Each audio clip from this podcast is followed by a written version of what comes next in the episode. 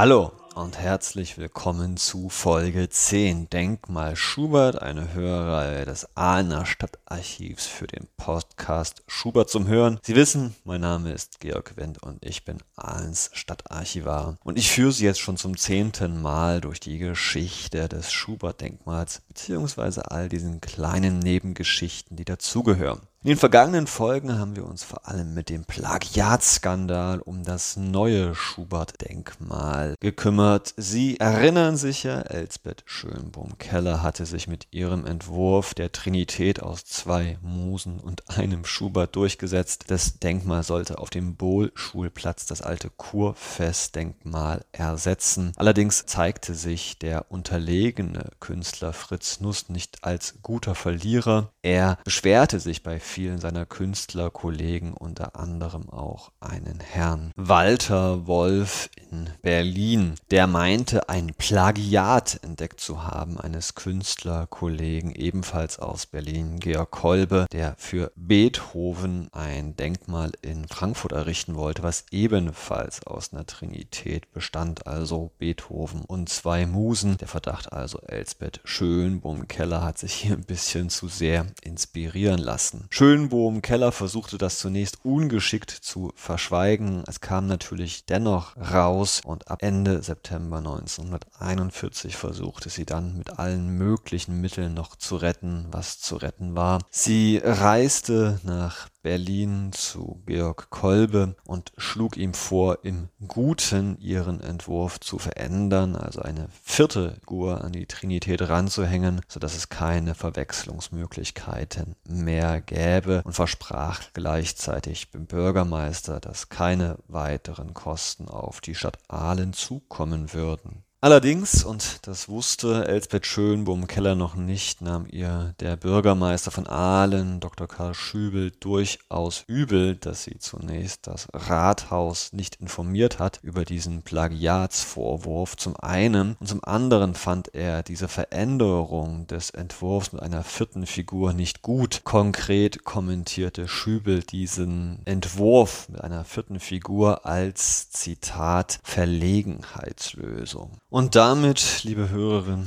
liebe Hörer, herzlich willkommen also im Oktober 1938. Denn es war nicht nur die Elsbeth Schönbohm-Keller selbst, die sich verteidigte wie ein weitwundes Reh, nein, auch ihr Mann, der Künstler Schönbohm, verteidigte seine Frau und schrieb an Schübel folgenden Brief, Zitat, die Angriffe gegen das Werk meiner Frau haben zwei Kreise. Zu dem ersten gehören die, welche sachlich bleiben, indem sie eine formale Ähnlichkeit mit dem Beethoven-Denkmal Kolbes feststellen. Der andere Kreis jedoch nimmt diese wahrlich nicht tragische Erscheinung zum Anlass, diese Situation für sich in irgendeiner Weise auszunutzen. Ich habe als Mann meiner Frau und als Künstler der Entstehung des Werkes verfolgt und miterlebt. Diese Arbeit ist ihr eigenstes Werk. Das Thema Schubert-Denkmal zwingt den Schaffner Schaffenden geradezu in die Drei-Figuren-Komposition hinein. Ich hätte Kolbe die Sterne geboten, da meiner Auffassung nach Kolbe niemals das Recht hat, die Tatsache einer Drei-Figuren-Komposition als seine alleinige Idee zu pachten. Wenn unser Freund Meinhard, der mit Kolbe auch befreundet ist, uns mitteilt, dass Kolbe verbittert sei, weil ihn das Dritte Reich drücke und er keine staatlichen Aufträge bekäme, verstehe ich seine Empfindlichkeit als Individualist. Meine Frau, die Kolbe schätzt, wollte jede Reiberei aus dem Weg Weg gehen und baute ihrem Entwurf aus durch eine vierte Figur. Das Wort Plagiat ist eine Böswilligkeit. Ich habe mir die Mühe gemacht, Werke von Kolbe selbst einem Vergleich zu unterziehen, ohne hier das Wort Plagiat anwenden zu wollen. Und tatsächlich, liebe Hörerinnen und Hörer,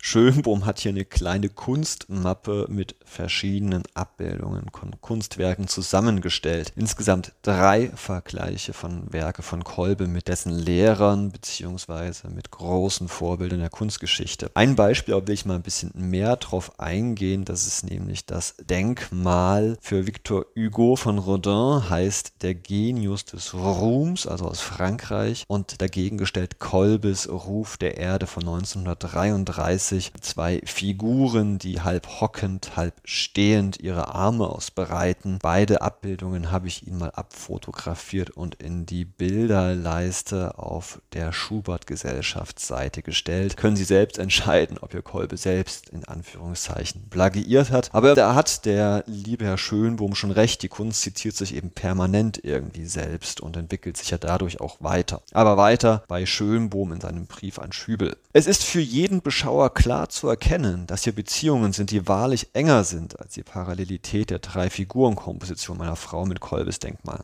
Sobald sich die Meinungsverschiedenheit auf der Ebene bewegt, wie etwa zwischen Kolbe und meiner Frau, ist noch alles gesund. Der Brief meiner Frau an Kolbe ist Beweis genug für die Reinheit der Stellung zu ihrem Werk. Der Brief Kolbes an meiner Frau, den die Stadt Aalen wohl in Abschrift haben dürfte, beginnt ja auch, ich rechne es ihnen hoch an, dass sie sich vertrauensvoll an mich wenden. Zwischen Kolbe und meiner Frau war nach diesem Briefwechsel alles in Ordnung. Die Arbeit erhielt eine vierte Figur, womit Kolbe einverstanden war, meiner Auffassung nach ein weitherziges Entgegenkommen meiner Frau. Andererseits eine Bereicherung der Arbeit, gerade für Schubert, diesen komplizierten Charakter. Dass nun sechs Wochen nach diesem Ausgleich ein Brief von Wolf kam, machte mich stutzig. Ich habe dazu Folgendes festgestellt. Mein Besuch heute Vormittag bei Herrn Nuss in Stuttgart galt dieser Feststellung. Ich sagte ihm, dass er während seines Berliner Aufenthalts Bildhauer Wolf kennengelernt habe. Es wurde bejaht. Ich sagte ihm weiter, dass Wolf von ihm die Kocherzeitung erhalten habe. Es wurde bejaht. Nuss erzählte mir dann, dass er, Wolf, so gesprächsweise von Aalen erzählt habe, vom Schubert-Denkmal und so weiter.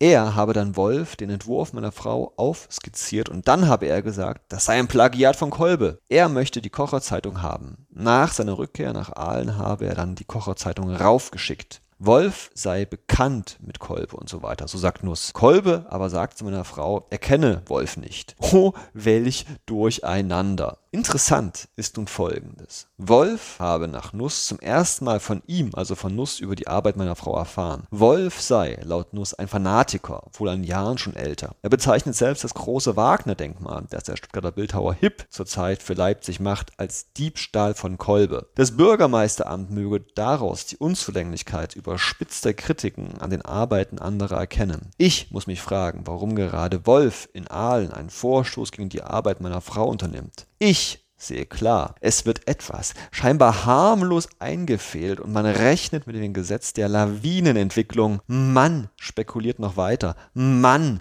will über meine Frau auch mein Haus und damit mich treffen. Und deshalb schalte ich mich hier ein. Ich habe nur einen Wunsch. Die Stadtverwaltung möge diesen elenden und traurigen Machenschaften durchschauen, die das vorliegende Problem umspinnen. Ich bitte den Herrn Bürgermeister der Stadt Ahlem, diesen interessierten Kreisen um das Ansehen seiner Frau willen keinen Raum frei zu geben. Meine Frau möchte baldigst in Ruhe weiterschaffen in dem Bewusstsein, dass sie das Vertrauen des Herrn Bürgermeisters hinter sich hat. Glauben Sie, mit viel Idealismus ist meine Frau ans Werk gegangen und sie will getragen von dem Vertrauen der Stadtgemeinde in diesem Geiste weiterschaffen, zumal zwischen Kolbe und ihr selbst alles bereinigt ist. Mir ist ein Trost, dass dieses Vorkommnis täglich Erscheinung im Künstlerleben sein soll. Und schließlich stritt sich die Welt immer um Friedrich Christian Daniel Schubert. Heil Hitler Schönbohm. Ja, ein recht ausführlicher Brief, der aber meiner Meinung nach es wert gewesen ist, mal vorgelesen zu werden, weil es eben auch nochmal zeigt, worum es eigentlich geht. Und das ist nämlich der der Wert des Genius, der Wert des schaffenden Künstlers und dessen Originalität, wenn man so möchte. Und ich finde, der hat Schönbohm recht überzeugend dargelegt, dass eben das mit diesem künstlerischen Plagiatsbegriff es eben nochmal was